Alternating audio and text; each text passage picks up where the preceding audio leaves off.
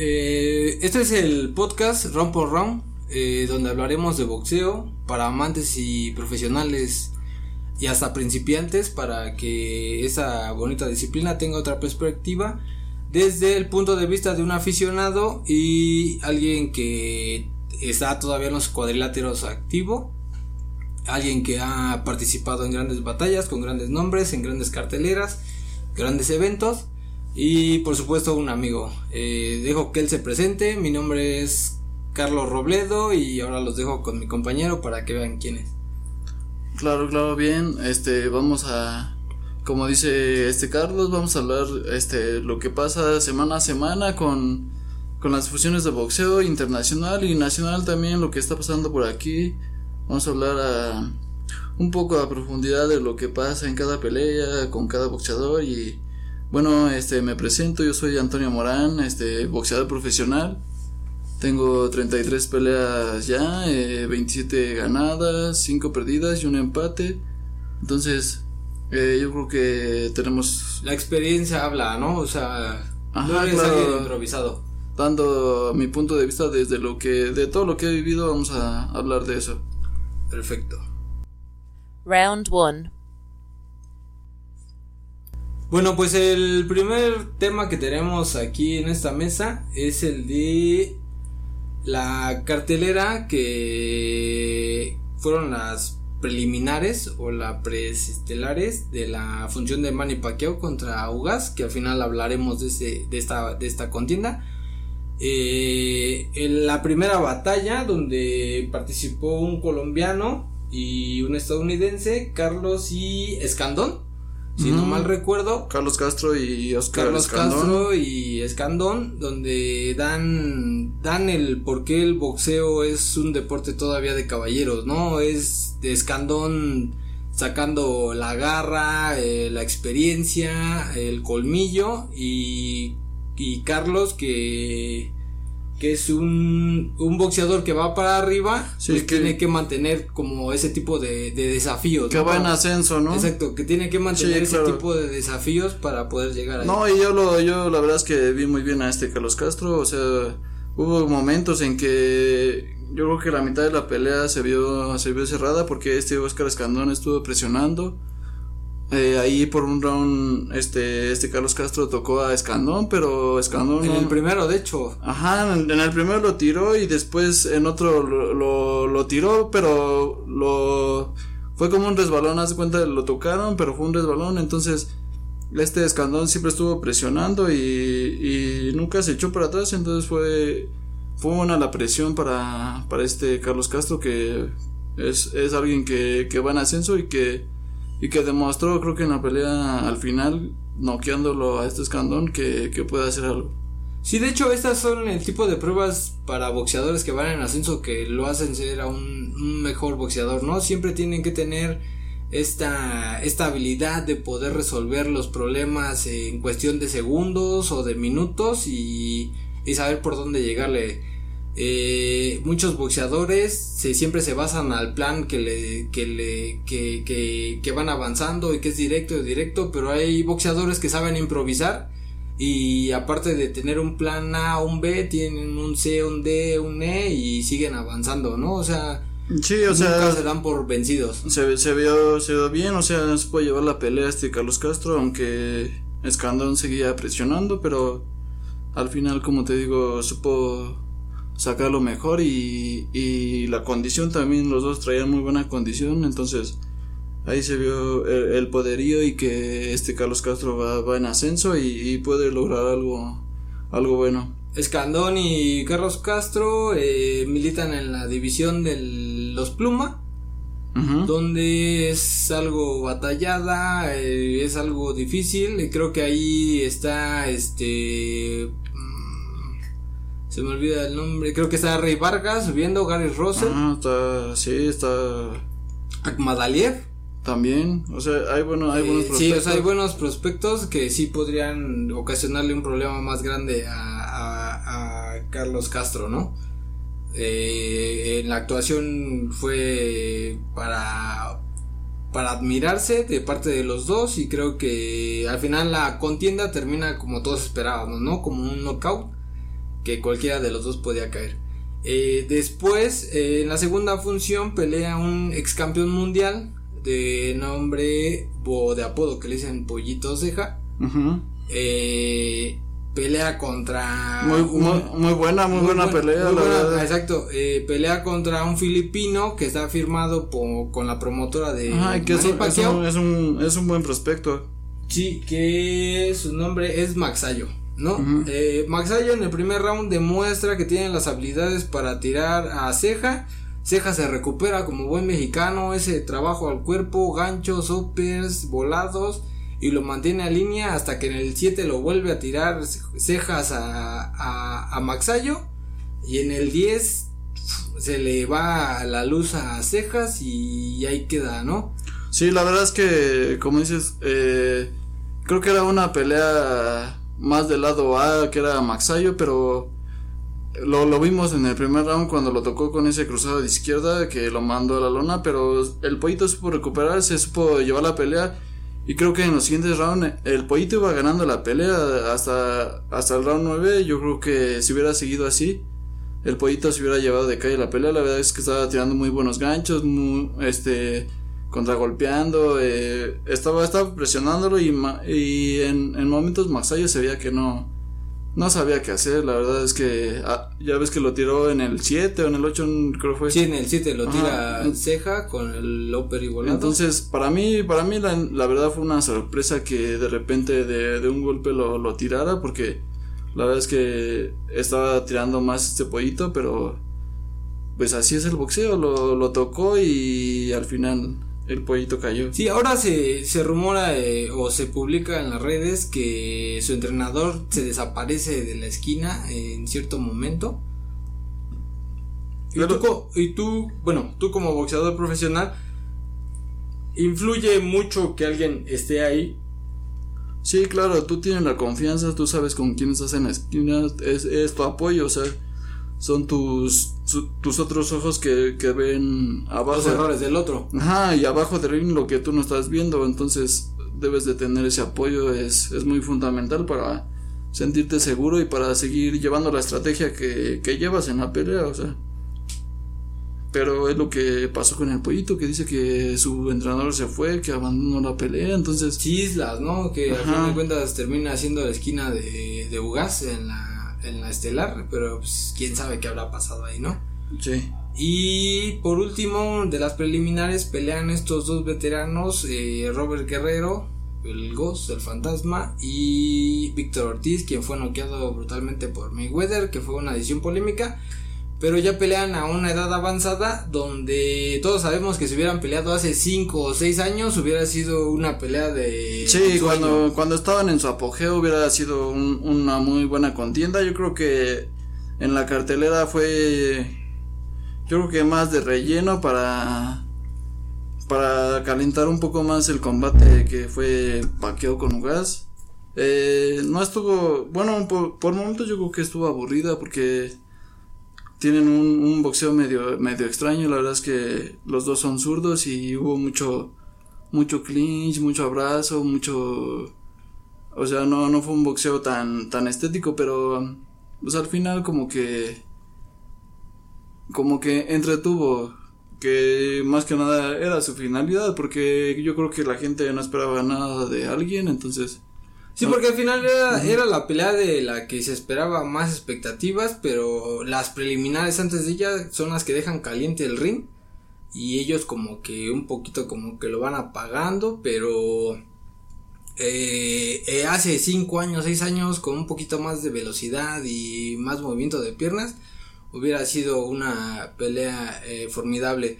Eh, en su momento Víctor Ortiz peleó con André Berto.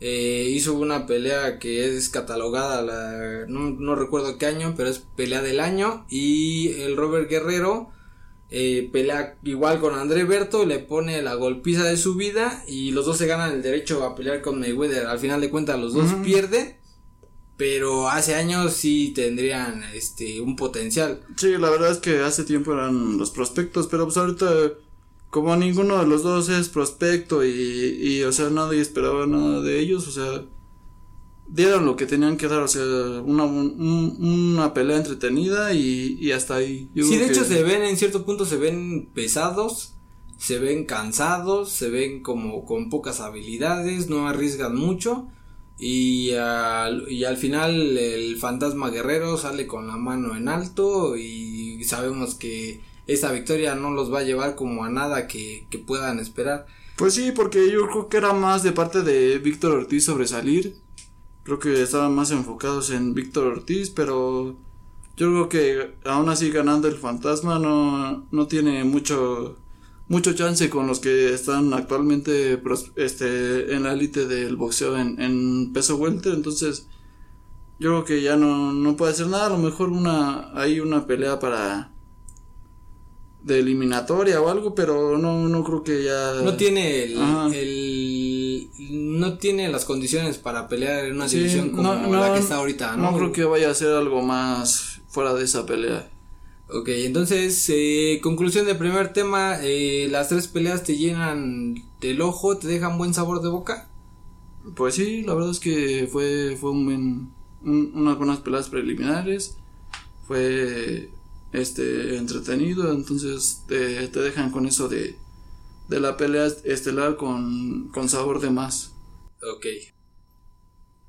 Round 2. Segundo round, eh, ese domingo que sigue pelea el youtuber Jake Paul con un peleador de la UFC, que Woodley, si no mal recuerdo. Eh, desde tu perspectiva como boxeador activo, eh, ¿qué, te da esta imagen de que este tipo de youtubers eh, llamen la atención para pelear, pero no pelean con boxeadores profesionales, sino pelean con, con, de otras disciplinas? ¿Es, es ventaja? ¿Están llamando la atención hacia el boxeo? ¿Le hace bien al boxeo? ¿Le hace mal? ¿Cuál es tu, tu punto ahí? Pues yo creo que es meramente espectáculo, la verdad, porque aunque, o sea, Jake Paul yo creo que lleva una o dos peleas, este, profesionales, pero pues es más como espectáculo, más negocio, más show, porque pues realmente el otro es peleador del UFC, pero no, Sí. no sabemos si de boxeo tenga mucho. Sí, sí tenga la, la, la- las habilidades para poder boxear, ¿no? O sea, sabemos que el UFC es como de llave, jiu-jitsu, dos, tres artes Sí. marciales combinadas y, se parece más a una pelea callejera. Eh, encontraría un poco más el boxeo, si es como un poco más de técnica, no te equivoques, porque un error te puede costar eh, muy caro y hasta cierto punto de vista también eh, te puede costar la vida, ¿no? Sí, ya ves que este Jake Paul hasta puso en un, en un pizarrón que tenía ahí varios varios rivales en mente. Uno de ellos era Canelo, otro. Gervonta, Gervonta, entonces- eh, McGregor, Ajá. Aunque no creo que se vayan a dar esas peleas, pero si se dieran, no, o sea, no, no sería lo mismo como pelear con este, con el peleador del UFC que va, va a estar ahorita, entonces. No pues no es lo mismo, no no tienen la no tienen las mismas las mismas habilidades y también es como se tiene que reconocer muchos peleadores de MMA eh, siempre han este han dicho firmemente que si un boxeador se mete a una jaula con ellos no dura- no, no duraría ni, ni un minuto, ¿no? Y es cierto, un boxeador está preparado para meter las dos manos nada más y ellos pueden pelearte de, de pies a cabeza con lo que sea. Entonces, en ese punto sí le doy como un punto a favor a- al MMA porque tienen razón, ¿no? Siempre son los boxeadores los que llaman a- al cuadrilátero y no lo y no van los boxeadores a pelear en este hexagonal.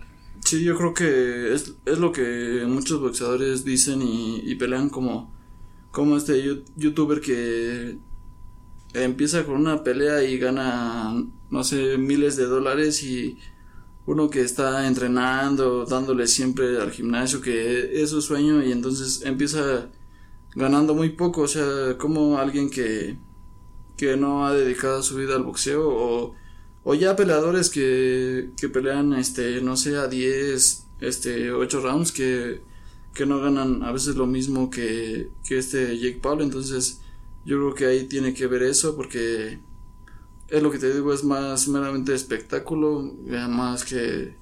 Sí, porque al final si se enfrentara Ajá. a un boxeador que ha tenido una carrera desde hace 10 años, que Sí. está buscando ese, ese reflector, ese, esa hambre que no se va a rendir, pues lógicamente Jake Paul no se va a enfrentar a alguien así, ¿no? Se enfrenta contra alguien que no tiene las capacidades o muchas veces mucho más chico físicamente para poder este eh, lucir. Eh, Jake Paul publica en las últimas semanas que le que se enamoró de este deporte eh, como como yo como tú que le llaman la atención. Pero a lo mejor el factor que tiene en contra es esto de ser famoso no es de que este güey él, él lo está agarrando como como un juego como una una apertura más a a dinero. Sí, es como dices que dijo que, que él, que él, cre- él quiere que la comunidad del boxeo como que lo abrazara por completo, que... que lo respete Ajá, que ya, ya diera por hecho que él es un boxeador y que es su carrera y que se va a dedicar meramente a eso y que yo creo que no, no lo vean como un youtuber, como un, un espectáculo más, pero pues creo que mucha gente lo sigue viendo así. Sí, porque al final de cuentas se ganaría el respeto del, de los admiradores del boxeo si peleara con las ligas, co- con, un verdadero boxeador que desde hace años practica esta, esta arte, ¿no? Pelea con peleadores de la UFC, intenta llamar a McGregor, o sea, no, no tiene como un sentido, o sea, al final si quieres... Pues obviamente es lo que tiene que dar para vender la pelea, o sea, él, él- es lo que es, o sea, un youtuber vender su, su imagen, vender lo que él dice más, más que no tanto demostrar eh, en, en el ring, sino vender más la pelea, hablar, hablar, hablar y decir y, y vender, o sea, es, ese es creo que su tarea es lo que él hace, porque pues boxeo, pues... Es lo que yo- tiene planeado, ajá. ¿no? Sí, claro. Eh, en esta misma función pelean Yamilet Mercado contra la leyenda femenil del boxeo puertorriqueño Amanda Serrano. Eh, Amanda Serrano tiene un récord de 8 campeonatos del mundo en diferentes divisiones. Eh, sin duda podríamos decir que es como una Manny Pacquiao de, de las mujeres, aunque muchos no lo acepten. Pero creo que la mexicana tiene las posibilidades para demostrar, ¿no? Aparte siempre ha existido como esta, este conflicto de México-Puerto Rico. Sí, va a ser Eh, un buen pleito. Exacto, ¿no? Siempre, siempre se espera ver algo así. eh, en el boxeo siempre se espera ver una buena batalla, sea de mujeres, sea de hombres, lo que sea. Sí. Pero siempre que dejen todo arriba del ring. Y aparte de que dijo que iba a romper la marca de 32 victorias por nocaut, entonces yo creo que espera hacer otro otro récord. Uno más, ¿no? Ajá, uno, uno más. más. O sea, es, es una buena peleadora. Yo creo a veces no venden tanto las peleas de mujeres. Pero son entretenidas, son Ajá, buenas, pero- o sea, pero- al final es como Sí. es toma y daca de aquí para allá, los dos minutos que duran. Aunque yo creo que para ser igualitarios sí tendrían que dejarlas pelear tres minutos por uno de descanso como pelean los hombres Ajá. para que esto de la equidad sea siempre al 100%, ¿no? Pues no Digo, sé. al final de cuentas eh, ellas están preparadas al mismo que, que un hombre y Sí, podrían claro, darlo- se preparan Ajá igual o hasta podrían dar lo mismo, Ajá. ¿no? Hay boxeadores que tienen que pelear eh, tres rounds, cuatro rounds para empezar a agarrar ritmo. Sí. Entonces en dos minutos pues no puedes hacer eh, mucho. Eh, ahora dentro de las sorpresas del boxeo, que esto ya es dentro de una semana, eh, Oscar de la Hoya regresa, intenta regresar el Golden Boy a lo grande, a- igual con un peleador de la UFC que sabemos que no le va a costar ningún trabajo. Y en alguna vez, en alguna loquera se le ocurre decir que quiere enfrentar a Canelo. No está ante las posibilidades de pelear contra Canelo, no tiene ninguna, nada que hacer arriba con Canelo.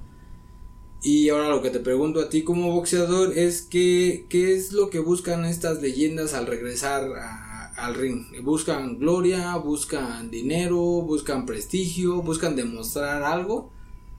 ¿Cuál es este? Pues es que no sé, Oscar de la Hoya ya no tiene nada que demostrar, o sea, él hizo una muy buena carrera como profesional, le ganó a muy buenos peleadores, o sea, fue un peleador muy bueno, la verdad es que...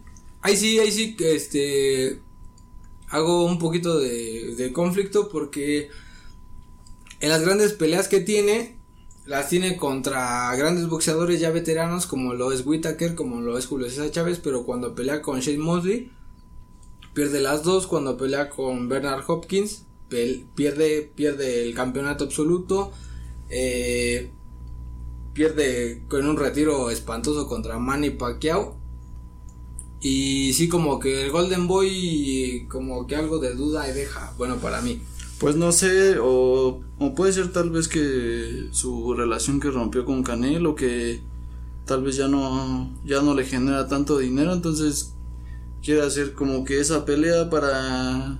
¿Crees que quiera tratar de llamar la atención? Pues es que obviamente, no, no llamar la atención, sino yo creo que generar más, generar este, un, un dinero más.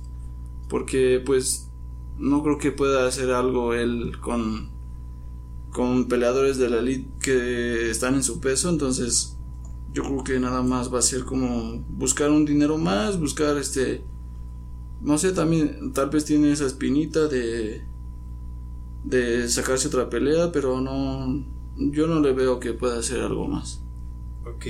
Eh, entonces, aquí este el segundo round lo dejamos con que los youtubers para mí tratan de llamar más gente al boxeo, está bien, pero también no sé, no es no es bueno idolatrar a alguien que no ha vivido los sacrificios que tiene un boxeador. Y Oscar de la Hoya no tiene nada que demostrar al mundo, ya lo demostró en su momento. ¿Y cuál es tu opinión? ¿Tú estás bien o te.? Pues sí, igual yo creo que es más espectáculo, más. Eh, un dinero más, un dinero extra, eh, algo para para, para mostrar en la televisión y hasta ahí, o sea, no, no creo que siga eh, su carrera profesional. Ok, perfecto. Vamos al round 3. Round 3. El sábado pelea. El sábado pasado peleó una leyenda llamada Manny Pacquiao.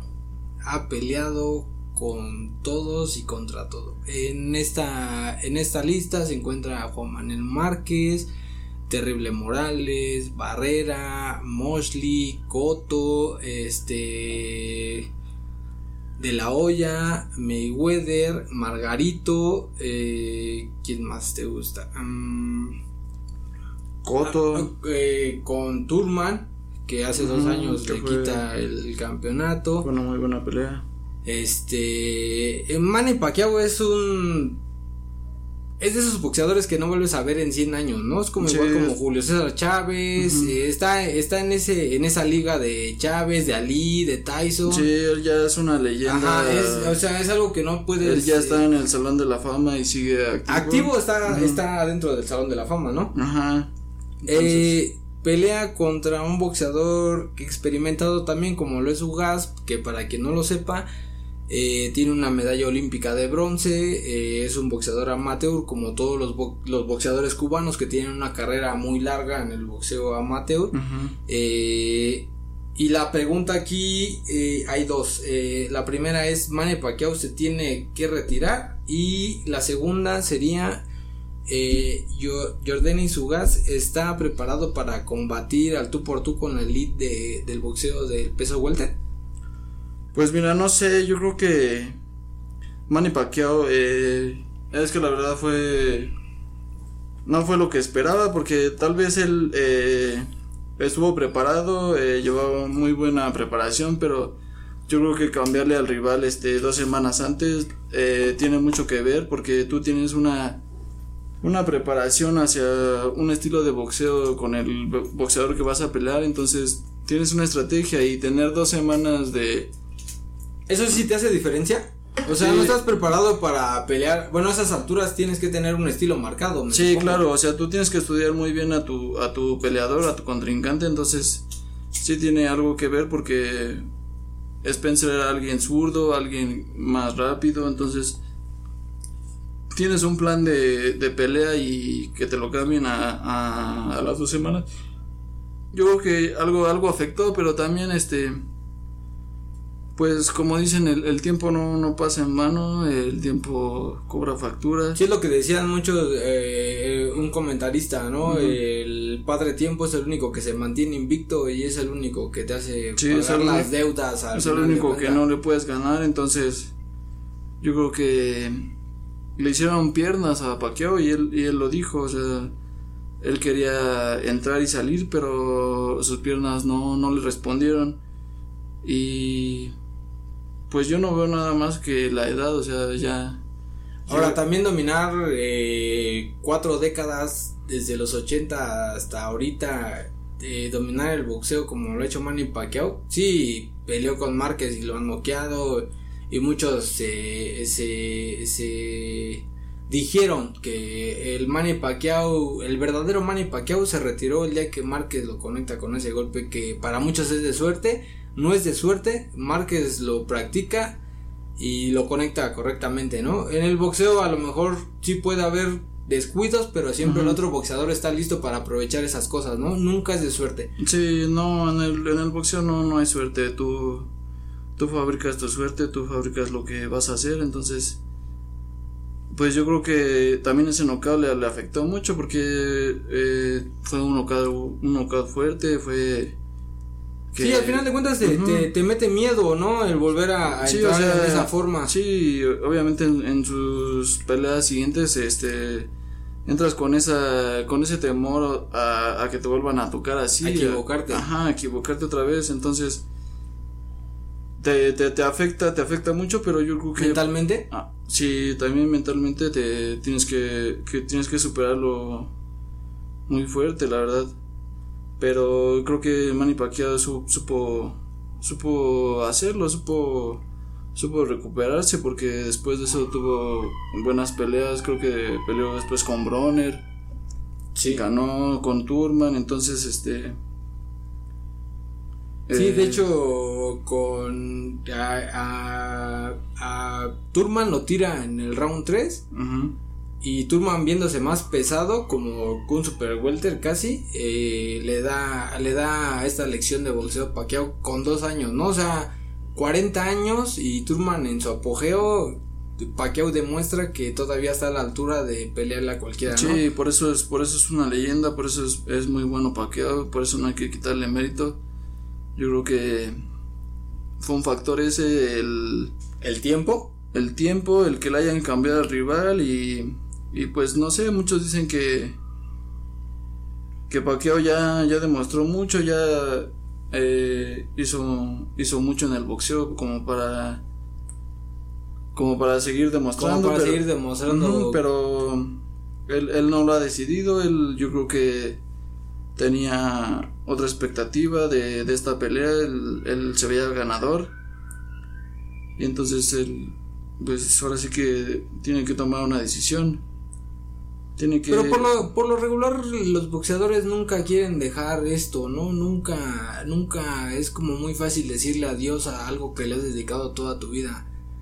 O sea, no es de, ay, sí, ya acabé, ya me voy, ¿no? Siempre tratan de dar el último, siempre sienten como el último aire, así, o sea, nunca he escuchado yo un boxeador que diga, me voy y se va para siempre. Siempre tratan de regresar, pero nunca regresan igual.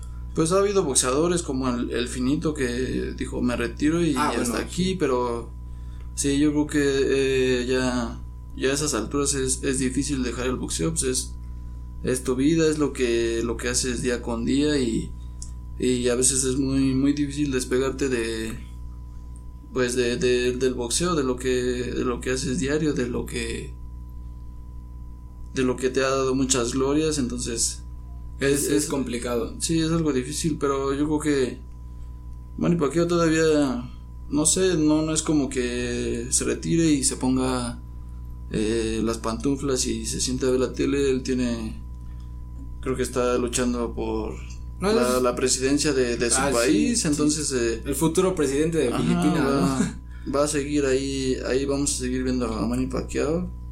No en el boxeo, pero ahí, ahí va a seguir Siempre va a activo. estar presente. Va a seguir activo. Eh, la otra pregunta es, eh, ¿Ugas tiene las, las la capacidad para pelearle a la elite de, los welters?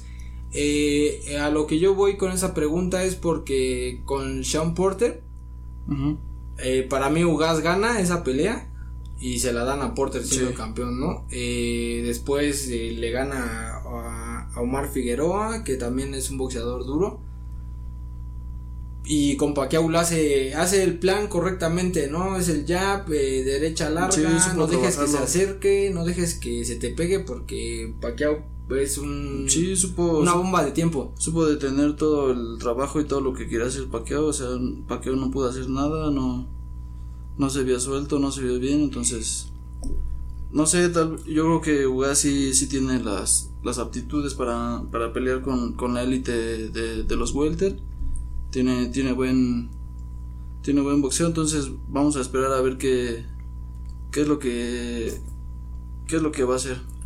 Sí, porque al final de cuentas eh, eh, en esta en esta elite del boxeo del peso welter está eh, un monstruo como lo es Spencer que a Dani García lo destroza después de su accidente, a Sean Porter lo noquea, eh, hace lo que no pudo hacer este Manny Pacquiao con Chris Alighieri.